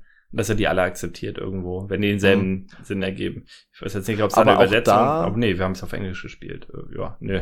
also, weiß ich nicht, ist für mich, ja. Das Lustige ist ja aber auch, dass der Dr. Klingman, der deutsche ähm, Zoodirektor, mit seinem deutschen Arbeiter Thomas äh, dann eine englische Konversation über Walkie-Talkie führt. Also, dass Thomas sich da nicht auch wundert, egal. Ja, Jetzt hören wir uns die Datei. schon mal drüber gesprochen, ne? Als wir mal so uns über Ja. die Szene schon mal unterhalten hatten. Ja, genau. Stimmt. Aber lass uns da mal, lass uns da mal reinhören in die Audiodatei. Thomas, Herr Dr. Klingmann hier. Show our wolves to Mr. Knight? Ja, also das war was, was mich am Anfang schon ein bisschen, bisschen gestört hat, muss ich sagen. Weil ich die Worte, wie gesagt, alle richtig rausgesucht hatte und mich dann gewundert habe, hä, warum geht das nicht? Das muss doch passen. Ja, okay, jetzt mal ein anderes Beispiel. Ähm, bist du da denn selber drauf gekommen? Ähm, man muss ja einmal in diesem Club hinten in die Tür, die da verschlossen Gott. ist. Ich weiß, was kommt. Ja, man muss diesen Typen ablenken. Die Erstmal wusste ich oh nicht, Gott. muss man die, dass man den ablenken muss, äh, weil der Schlüssel vorne am Empfang ist. Da gab es doch gar keinen Hinweis, dass hinter seinem Tresen irgendwie der Schlüssel vielleicht sein könnte für diese Tür. Ich finde, es muss immer dezente Hinweise irgendwo geben, was man überhaupt machen muss. Und dann muss man diese Kuckucksuhr in der Blume verstecken, damit der Kuckuck kommt und den Typen ablenkt. In dem Moment geht man hin, muss den Schlüssel nehmen. Und das, als wenn das nicht genug wäre, muss man äh, dann die Tür aufschließen und dann muss man das mit der Kuckucksuhr nochmal machen, um den Schlüssel wieder zurückzulegen. Ja, ja, ja. ich find- weiß ich nicht. also- da, das war so der Moment, wo ich auf das Spiel echt keine Lust mehr hatte. Ich habe da auch nicht mehr viel mehr weitergespielt, aber Also ich glaube, das ist tatsächlich das, äh, das beknackteste Rätsel in diesem Spiel, da gebe ich dir recht, weil das fängt damit schon mal an, dass du, um diese Kuckucksuhr zu bekommen, überhaupt in diesen Uhrenladen rein musst, Ja. in den du vorher, das ist das, was ich vorhin gesagt habe, ja tagelang überhaupt nicht reingekommen bist. Mhm. Und da musst du erstmal wissen, verdammt, wie kann ich ihn ablenken? Da kann ich doch nur eine Kuckucksuhr benutzen müssen. Ja, und sowas hätte man doch aber wunderbar regeln können, indem man einfach Monologe hat, wo er dezente Hinweise gibt, wenn ich jetzt eine Kuckucksuhr Mhm. hätte oder irgendwie sowas. Ja, aber auch das natürlich äh, wieder äh, Klischee ohne Ende. Ja. Wenn ich ein Spiel habe in Deutschland, dann muss da auch eine Kuckucksuhr vorkommen und ich muss sie auch Ja, das ist ja auch alles witzig und so. Und ich hätte es auch Ja, gerne weitergespielt, weil das Spiel war echt witzig und die Schauspieler waren sympathisch und es ist eigentlich das Spielsystem an sich und ich spiele so eine Point-and-Clicks ungern, wenn ich nur noch in die Lösung gucken muss. Und das, Ja, ich hatte ja, nachher das Gefühl, dass ich das machen muss. Ich war auch in diesem Schloss Neuschwanstein Mhm. und ich, ja, habe dann eine Schlossführung gemacht aber ich wusste nicht wirklich, ja, was soll ich hier eigentlich? Was für Hinweise soll ich hier finden? Also ich, vielleicht habe ich es auch nicht aufmerksam genug gespielt, aber. Ja, das ist dann tatsächlich in Neuschwanstein, da driftet es ein bisschen so in eine, ich muss wirklich alles kaputt klicken, bis ich weiterkomme, oh, geh ein bisschen Ja. ab. Ja, das da hat's mir glaube dann ich, halt kann man irgendwann sagen. den Spaß ja. genommen und ja, ich habe so geguckt, ja, Spielzeit habe ich jetzt vier Stunden laut Longplay, fünf kommen noch. Habe ich wahrscheinlich einige Highlights verpasst, gehe ich mal von aus. Also was da noch kommt, äh, gute Szenen auch, aber ich glaube, ich werde die Da nicht mehr schon noch- nachholen. Also tatsächlich. Da gibt's schon noch coole Sachen. Ja. Warst du in dem Wald am Schluss, als es dann auf die, auf die Jagd geht? Das hast du nicht mehr gespielt. Nee, wie oder? gesagt, Da Neuschwanstein, da war dann für ja, mich Ende. das ist wahrscheinlich das Kapitel vorher. Da gibt's auch eine unfassbar gute Szene. Ja. Da muss, da sind sie, Gabriel und der Jagdclub, die sind in einer Jagdhütte irgendwo im Wald. Klingt cool, ja. Und Gabriel will in ein Zimmer rein, die Tür ist aber abgeschlossen. Was macht er? Er will sich, naja, abseilen kann man nicht sagen, aber er geht in einem Fenster, äh, in einem Zimmer zum Fenster raus Mhm. und klettert dann übers Dach. Und natürlich muss er sich dann mit einem Seil absichern. Und das schaut so dämlich aus, wie der sich da am, am Fenster festgemacht hat, weil, keine Ahnung, ich, du, du siehst dieses Bild und denkst, der Typ, wenn du runterfällst, du brichst dir trotzdem alle Gräten. Wie schaut das denn aus? Du bist doch nicht gesichert, du Depp. Aber das, das muss Also ich mir, das muss ich nur angucken. Ich, die Highlights, die, Ich glaube die, die, ich muss es ja nicht spielen bis dahin. Ich gucke mir die Highlights einfach so nochmal an, klar. Nein, aber so der Wald, der Wald, das ist eine nette Szene. Ja. Das ist eine nette Szene, ja. Also letzten Endes, denke ich, kann man schon sagen, ich finde, es ist kein schlechtes Spiel. Ähm, Ich habe es jetzt in der Recherche auch in einigen Top-Listen von Leuten gesehen, auch überraschend weit oben. Mhm. Jetzt ein wirklicher Top-Titel ist es für mich nicht, aber so viel nehme ich jetzt auch schon mal vorweg. Ich hatte damit echt Spaß. Das kann ich nicht, kann ich nicht abstreiten. Und am Ende des Spiels, da gibt's dann so eine Jagdszene aus Sicht eines Tieres und ja, wa- was soll das Gelaber? Ja, natürlich eines Wolfes, äh, in dem man Türen schließen muss. Und das war absolut auch nicht mein Fall. Das ist so ein Labyrinthrätsel, wie man es gerne in Adventures hat. Und da hätte ich auch wieder drauf verzichten können. Aber wo du gerade bei dem Wolf bist, ähm, das fand ich ja auch so witzig. In der einen Szene, das waren irgendwie Träume von Grace in der Nacht, ne? Wo sie dann vom Wolf Ja. verfolgt wird. Hast du ja auch genau gesehen, dass sie diese Szene mit ihr gedreht haben und die Wölfe aus einem ganz anderen irgendwie so eine Tierdoku oder so rausgeschnitten worden sind. Weil sie haben immer geschnitten, dass du nie beide gleichzeitig siehst. Naja, Ist immer nur klar, du Wolf oder es nicht- Grace oder ich bin immer nur gedacht, aus welchem Film haben sie das jetzt rausgeschnitten? Ne? Discovery Channel oder so. Ja, und, und, und du hast mir ja auch erzählt, man kann in diesem Spiel sterben. Ähm, mir ist es jetzt noch nicht passiert, also kommt das dann später erst vor? Ähm, ich, ich überlege gerade, die ersten paar Kapitel, glaube ich, geht's nicht. Dann mit der Jagdhütte auf jeden Fall und am Ende des Spiels auch. Also da mit diesem Wolf-Labyrinth-Ding. Ah. Es ist nicht ganz so schlimm, wie es in anderen älteren Sierra-Spielen war. Aber auch in Gabriel Knight 2 kannst du sterben. Okay, weil ich hätte jetzt bis zu meinem Part, äh, das waren ja halt wirklich schon fünf Stunden äh, laut Longplay. Also wahrscheinlich Mhm. habe ich locker zehn Stunden gespielt, weil ich habe ja auch äh, nicht am Anfang immer die Lösung genommen. Wir haben ja wirklich, äh, ich habe zu zweit gespielt, äh, ja. Und wir haben da immer schon zu zweit geknobelt so ein bisschen. Also es ist, es ist nicht so unvermittelt, wie es in anderen Spielen war. Also ich denke, die Szenen, wo du wirklich stirbst, da merkst du schon, okay, Mhm. jetzt nimmt die Spannung zu, das ist eine gefährliche Sequenz, hier könnte was passieren. Ja. Also da finde ich, hat man ein gutes Gefühl dafür. Die, das auf die jeden kommen dann Fall. wahrscheinlich auch erst am Ende hin, weil, ja. Ja, Jetzt war ich ja meistens, wenn die Gefahr vorbei war, ne, erst am Tatort, dann war wieder eine Leiche Ja, und äh, genau. ja. ja. Wie gesagt, vorhin haben wir ja schon mal gesagt, es sind sechs CDs, ähm, dementsprechend Ja. auch sechs Kapitel. Ähm, ja, wenn man es heutzutage natürlich sich bei Good Old Games kauft oder so, merkt man das nicht mehr, dass das die unterschiedlichen CDs waren, aber ja, war dann wohl je Kapitel eine CD, ne? So wie ich das jetzt hier verstehe. Ich nehme es an, ja. Genau. ja. ja. Es sollten ursprünglich sogar mal neun werden mit Flashbacks, in denen König Ludwig Zweite dann spielbar gewesen wäre. Aber das haben sie halt wieder gestrichen, äh, ja. Und die Cutscenes selber, die wurden alle in Kalifornien gedreht. Äh, Director Will Binder erwartete, dass die Schauspieler vorbereitet erschienen und ließ auch nicht mehr als zwei Takes zu. Wenn es, nur wenn es mal unbedingt nötig war, hat er vielleicht nochmal einen dritten oder vierten aufgenommen, aber ja, im Prinzip wurde das Ganze sehr schnell abgehandelt dort. Ja, ja. Dazu hat Jane Jemison mal gesagt, Let's just say that the struggles between budget and schedule versus production standards versus story and content were about as bad on Gabriel Knight 2 as I've ever experienced, not just for three months or so, but for the entire production phase, about 18 months. For 18 months I had the sword of Damocles, the ultimate designer threat of either cancellation or serious cuts and restructuring hanging over my head. Also das ja war wahrscheinlich eine schlauchende Zeit und was wir jetzt noch gar nicht gesagt haben, wo wir von der Produktion gerade sind, Ben. Mhm. Die CGI-Werwölfe, die hast du ja auch nicht gesehen. Nein, Oh habe ich noch nicht.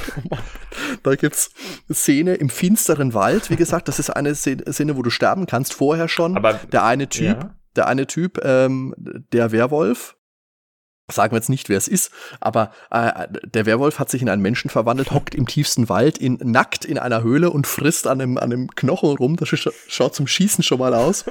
Und dann verwandelt er sich eben in, ja, in dieser gruseligen Waldatmosphäre in den absolut albernen Animationsmonsterwolf und der schaut einfach zum, zum scheckig lachen schaut er aus. und das nimmt dann schon, das nimmt schon einiges von dieser ansonsten schön schaurigen Stimmung dieser Szene. Ah. Ja. Zu der Musik hatten wir ja vorhin schon mal gesagt. In jedem Teil gibt's zu ähm, gibt's eine Version von When the Saints Go Marching In. Hier eben in so eine Gitarren äh, Fingerstyle-Version. Ganz cool. Ja.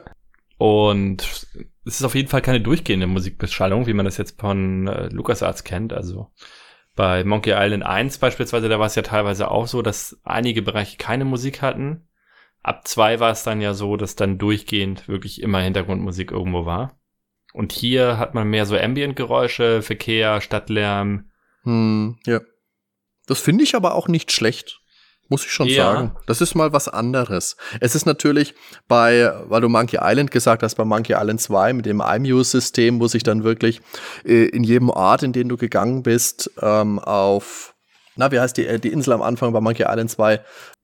Lago Äh, Embargo spielt ja. in äh, Scap Scap Island. genau. Und das ist ja alles dynamisch dort. Ja, ja, ja. Das war, das war, das war schon geil. Ja. Ja, Robert Holmes hat ja wieder komponiert, der Mann von Jane Jensen. Getragene, melancholische Stücke.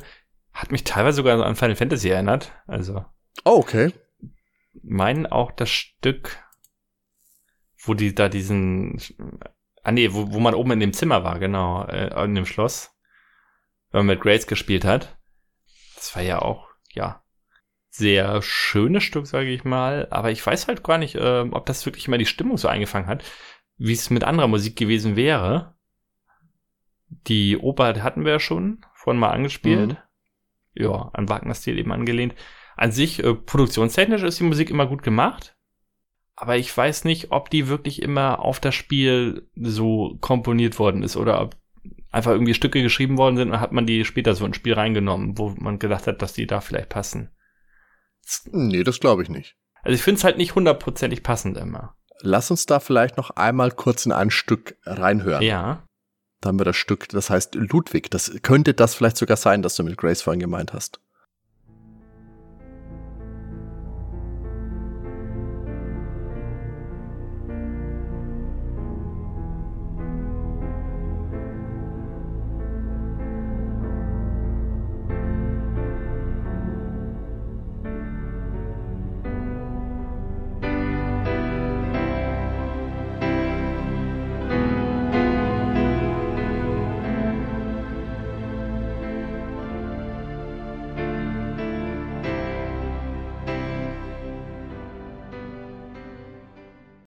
Also ich finde, das, das passt schon so zum Gabriel Knight Sound. Ja, das äh, drückt den Sound äh, ungefähr aus, also so wie er im Spiel war, ja. Das wäre jetzt so ein Mhm. typisches Stück gewesen, glaube ich. Ist halt komplett alles anderes, ne? Ähm, muss man, muss man sich vielleicht ein bisschen umgewöhnen. wie gesagt, ich bin noch sehr LucasArts, äh, ja, eingespielt. Und ist alles ein bisschen anders hier bei Sierra. Oh, was ich jetzt noch kurz sagen wollte, wo ich jetzt vorhin erzählt habe von dieser Höhlensequenz, wo der nackige Typ da an Knochen rumnagt. In der deutschen Version ist diese Szene übrigens komplett rausgeschnitten gewesen. Da ist der Bildschirm schwarz geblieben, weil es natürlich gruselig und schaurig und Horrorelemente und so. War natürlich für den deutschen Markt nichts, da ist der Bildschirm schwarz gewesen und dann stand halt da ein Mensch frisst an einem Knochen oder irgendwie sowas. ja, Ist er super. leider. Und was auch noch witzig ist, weil wir jetzt die ganze Zeit gesagt haben, es sind alles ähm, Amerikaner oder ähm, keine deutschsprachigen Mhm. Schauspieler, die da äh, spielen. Eine Schauspielerin ist mir da aufgefallen und die scheint sogar eine echte Bayerin zu sein. Lass uns da auch mal kurz reinhören. Guten Tag. Guten Tag. Ich hätte gern eine Eintrittskarte fürs Museum.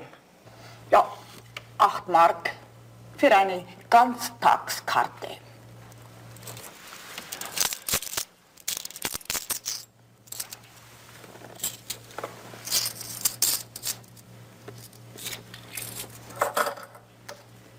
So, Danke. bitte. Im Museum ist ein Brief von Ludwig über eine neue Wagner-Oper. Ja, ja, ich kenne diesen Brief. Wo kann ich äh, mehr von dieser Wagner-Oper sehen? Ja, ich weiß nichts über Wagner. Das hier ist kein Wagner-Museum. Ja, ich weiß. In Bayreuth befindet sich ein Wagner-Museum. Versuchen Sie es halt doch, ne? Bayreuth. Danke. Acht Mark für eine Ganztagskarte. Für eine Ganztagskarte. Also was uns direkt aufgefallen ist, ähm, wir fanden die total unhöflich irgendwie für das Museum, als wenn die echt einen schlechten Das Tag ist wahr, hat. ja. Das Und ist ich würde da ja. niemals hingehen. Also da wäre ich schon wieder rausgegangen und gesagt, nee, komm, mach dein Museum mal nein. Äh, Also wenn die äh, vermitteln einen schlechten Eindruck von Bayern. Als wenn die da alle so schlecht gelaunt werden. Was ich auch gedacht hatte, die Assistentin von dem Anwalt, ob die nicht auch Ja. eine echte Deutsche ist, weil die klingt auch sehr deutsch, wenn die einen so reinleitet, finde ich. Spricht die so viel? Das weiß ich jetzt gar Die nicht. spricht mehr. immer nur ein, zwei Sätze oder einen Satz, aber dieser Satz, ich hab, kann da keinen Akzent raushören. Also für mich könnte das eine native Deu- deutsche Speakerin sein. Okay, Ähm, okay. Ja, Da müsste ich vielleicht noch mal reinhören. ja. Aber ich glaube, da konnte ich jetzt auch nichts finden über die Schauspielerin, welche das ist. Ja, es sind alle, ich glaube, die haben alle nicht so große Karrieren dann Aber- hingelegt. Dean Eriks, ja. War die Wurstverkäuferin nicht auch eine Deutsche? Wer? Die Wurstverkäuferin? Hm, Das kann tatsächlich auch sein, da bin ich nicht der sicher. hätte ich jetzt auch noch im Hinterkopf gehabt, dass die auch deutsch war. Was kostet das Hackfle Hackfleisch? Fünf Mark? Oder was kostet's? Ja, Hack, Ein Kilo Hack- Hackfleisch. Ha- Hackfleisch, Hackfleisch hat er gesagt. Hackfle Hackfleisch, Weißwurst. Hack, Hackfleisch. ich nehme mal da ein Kilo von der Hackfleisch. ah, das ist schon witzig alles, ja. Ja, ja, das finde ich durchaus. Und das ist damals in der Presse Mhm. aber auch recht unterschiedlich bewertet worden. Also wir haben jetzt mal drei Zeitschriften rausgesucht, alles so Anfang 96, das sind alles so die Ausgaben 296 oder bei der Powerplay die 396 und die haben das Spiel bewertet in einem Raum zwischen 69 Prozent, das schlechteste, und 88 Prozent das Beste. Mhm. Jetzt muss man aber gleich zu der PC Player sagen, die ja nur 69% gegeben hatte, ähm, wo ich bei der Wertung jetzt am Anfang eigentlich dabei gewesen wäre, hätte gesagt, ja, ist ja eigentlich berechtigt, aber die können überhaupt nicht bewerten, habe ich gemerkt, weil die haben nämlich im selben Heft auch Pinball, Extreme, Extreme Pinball drin und Extreme Pinball meinten, das wäre ja gar nicht so extrem, das wäre ja 0815 und von der Stange und haben eine ganz schlechte Wertung gegeben und das ist mein Lieblings-Pinball-Game, Extreme Pinball. Also da Ja, das spricht jetzt entweder nicht für dich oder Da hat das Magazin alle Karten direkt verspielt. Aber lass uns doch hier gleich mal bei der PC Player bleiben, Ja. beim Test zu Gabriel Knight 2, The. Beast Within. Bevor wir zum Fazit gehen, habe ich eben noch mal gesehen, wir haben hier so ein äh, im Wettbewerb, da machen sie äh, quasi eine Einordnung, was Mhm, darunter, was da drüber liegt. Direkt darunter ist äh, Phantasmagoria, das ist ja auch schon erwähnt, was ja dieselbe Engine Ja. nutzt. Das hat Mhm. 68 Prozent, Gabriel Knight 2 hat 69 Prozent, also ein Prozent mehr. Mhm. Da drüber kommt Mission Critical, noch nie gehört, 78 Kenn ich auch gar Prozent. Dick, Ja. äh, Dick finde ich übrigens großartig, weil die deutsche äh, Stimme von Dana Scully allein und auch die anderen Stimmen, äh, also da liegen für mich zum Beispiel Welten dazwischen.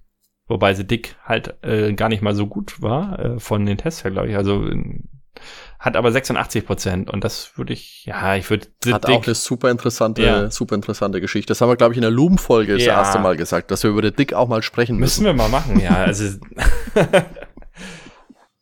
ich hätte, weiß ich nicht, Dick wahrscheinlich irgendwas Anfang 80, 82, 81. Ja, ja. Äh, wenn man das. Ich finde 86 ist mir, glaube ich, auch zu viel für den Dick. ja, aber wir wollen uns hier nicht über Punkte unterhalten. Nein. Äh, Eleven Tower ist unten mit 39 Prozent, habe ich auch noch nicht gehört. Mhm. War auch so ein Horrorspiel, doch, so ein Horror-Puzzlespiel ah, okay. war das auch, ja. Vielleicht ist das ja das Spiel mit, boah, das Herz. Wer weiß das schon.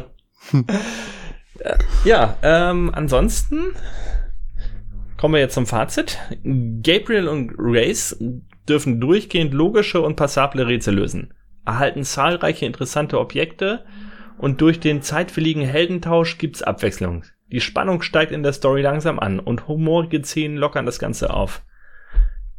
Die Qualität der Videos ist ordentlich. Außerdem kann man sie abbrechen, was ungeduldige Naturen ebenso freuen wird, wie die Tatsache, dass die Spielfiguren sich relativ flott bewegen. Mich stört die gelegentliche Klischeebehaftung so der geht denn das nicht? Darstellung. Ha? Was ist denn das? Ich habe jetzt versucht, einen Dialog abzubrechen. Das geht aber nicht. Ich bin so ungeduldig. Entschuldige, ich wollte einen Witz machen.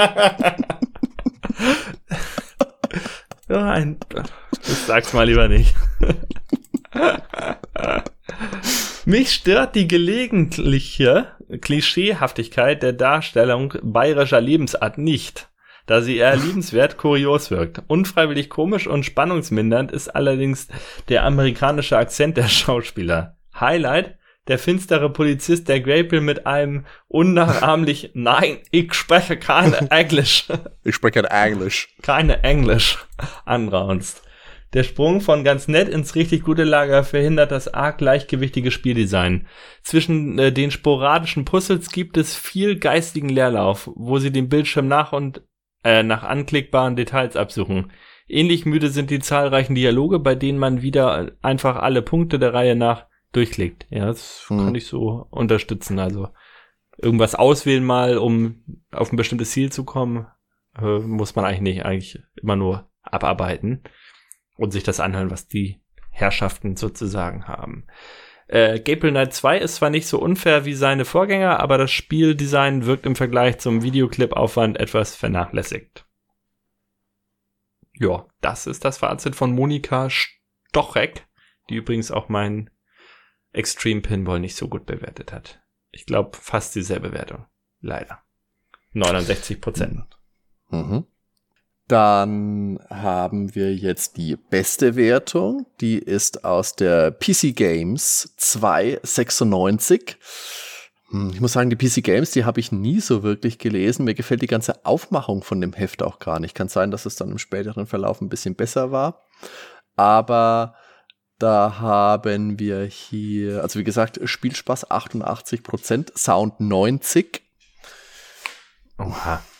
Nee, Sound 90, glaube ich. Warte, die haben auch Extreme Pinball getestet. Jetzt, jetzt kommt's 142. also du guckst mal nach Extreme Pinball, ich lese zwischen mal den Meinungskasten vor. Äh, da heißt es, wenn man mit Übertreibungen nicht vorsichtiger umgehen müsste, würde ich sagen, The Beast Within sei das erste Spiel, bei dem der Bezeichnung interaktiver Spielfilm kein fauliger Beigeschmack mehr anhaftet. Trotzdem ziehe ich das Wort Adventure in diesem Fall vor. Gabriel Knight 2 ist eine gelungene Fortsetzung des spannungsgeladenen ersten Teils. Ja, also da kommt es wirklich gut weg. Und ja, was er auch am Ende noch sagt, bla bla bla. Darüber hinaus gebührt den Schauspielern ein gesondertes Lob. Auch ihre Leistung hatte durchaus Spielfilmniveau. Nein. Das würde ich jetzt einfach mal so äh, abschließen dem kann ich nicht zustimmen. Ich, ich, ich finde es nett Nein. gemacht, ich finde es schön. Es ist vielleicht ja. so ein bisschen TV-Serien.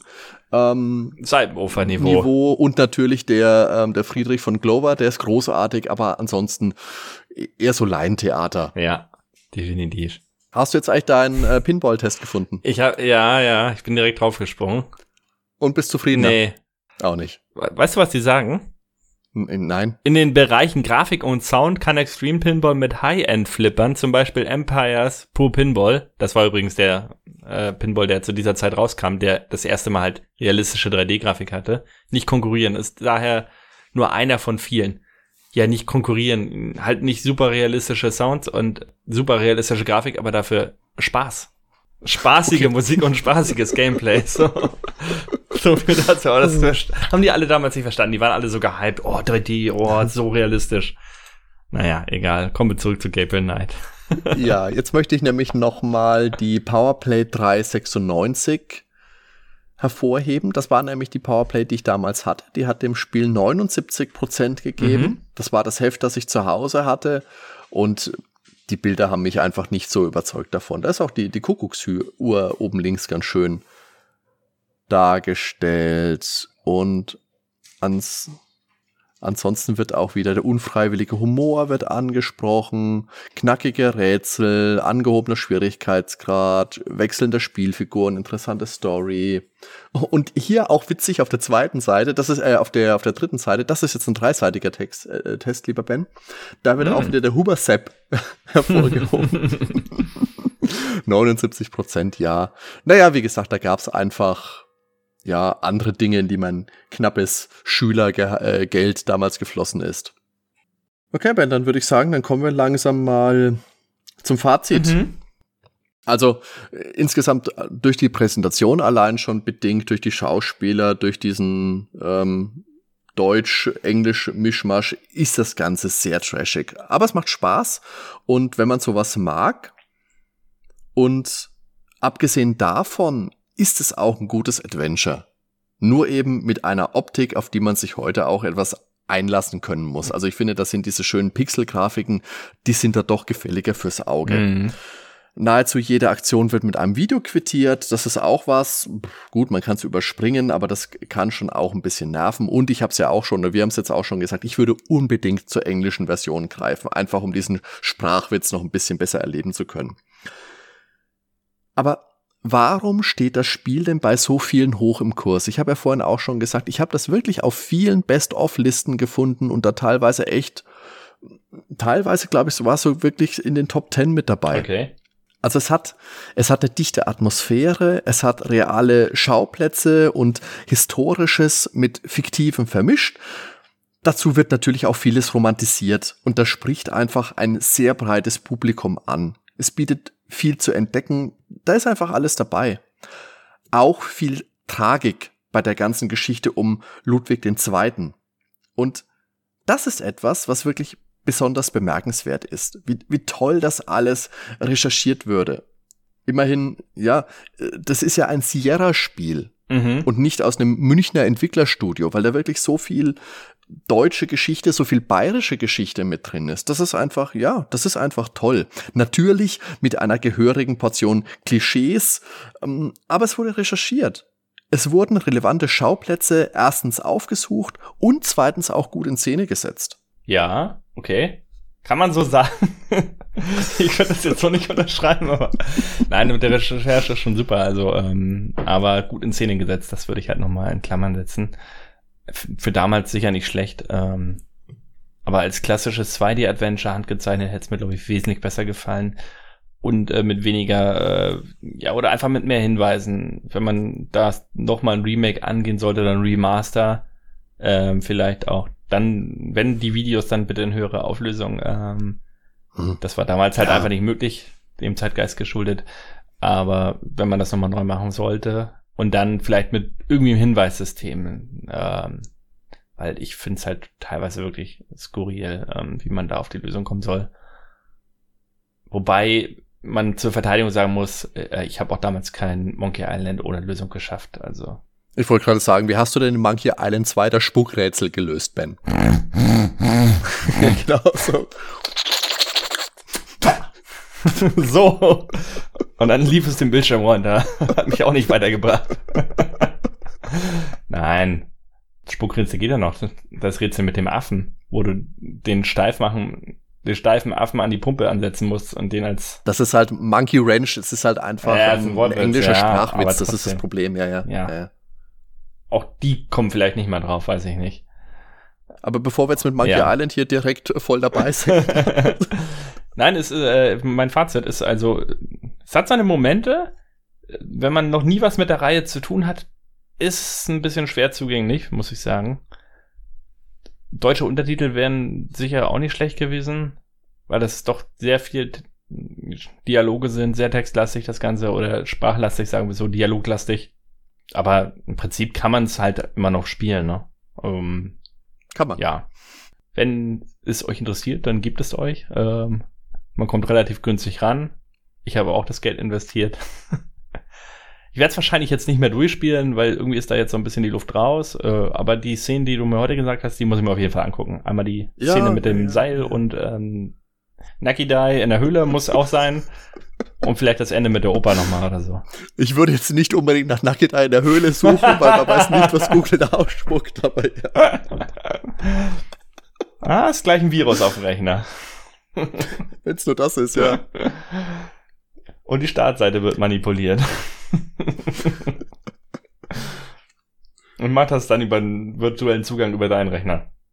Okay, so machen wir es. Ist eine okay. gute Idee. Aber das Spiel hat auch eine ordentliche Spielzeit. How Long to Beat ja. gibt da 14 bis 17,5 Stunden ein, genau. äh, an. Ja, ist realistisch. Ähm, ich kann es jetzt gar nicht mehr sagen, wie lange ich jetzt gespielt habe, aber ich könnte ja einfach mal, warte mal, ich kann ja mal schnell auf meinen Account gucken und kann es mir mal ausspucken mhm. lassen, wie lange ich jetzt wirklich also, gespielt habe. Also wenn du alle Rätsel kennst und alle Videos auch so nichts abbrichst oder so, dann bist du bei äh, neun Stunden reine Spielzeit. Aber das ist halt ja. ohne Rätsel also wenn du halt alle Lösungen weißt, ne? Das denke ich ist realistisch. Ich gucke gerade mal, was ich, weil GOG zeigt mir mal schön an. Ich habe Gabriel Knight 2 jetzt insgesamt äh, 10 Stunden und 45 Minuten gespielt. Oh, bist ja gut durch. Aber äh, natürlich, ich habe auch diverse Male in die Lösung geguckt. Da muss ich mich schon auch outen. ich will ja euch ein, ein umfassendes äh, Ergebnis präsentieren können. Aber ich fand es überraschend gut. Mhm. Klar habe ich mich an manchen Stellen schlapp gelacht, an denen es Jen Jameson und ihr Team jetzt nicht unbedingt vorgesehen hatten. Aber, und ja, manchmal war es mir einfach nicht klar, wie es jetzt weitergeht, was ich jetzt machen muss. Und dann musste ich in die Lösung gucken. Aber das hat mir das Spiel letztendlich auch nicht madig gemacht. Ich würde es jetzt nicht auf eine Stufe mit den LucasArts-Spielen setzen, aber es ist für mich zumindest ein Sierra-Spiel, das mir viel Spaß gemacht hat. Jetzt nicht so viel wie Gabriel Knight 1 und das mich jetzt auch tatsächlich ein bisschen dazu gebracht hat, mich ein bisschen mehr mit Sierra-Spielen zu beschäftigen. Also die alten Space Quest-Spiele, King's Quest, Quest for Glory, Larry, alles, was es da so gibt. Da, da ist schon interessantes Zeug dabei und vieles von dem habe ich früher auch gespielt. Ja. Aber das sind Titel dabei, denen ich jetzt doch noch mal eine, eine Chance geben möchte. Und vielleicht behandeln wir da auch in der Na, in der, das, das der Folge noch mal ein bisschen vielleicht was. Vielleicht das neue, das neue Larry, was jetzt rausgekommen ist. Da würde ich mich vielleicht noch drauf einlassen, aber sonst okay. wirst du da deine Probleme haben. da musst du den Dan nächstes Mal überzeugen. mal gucken.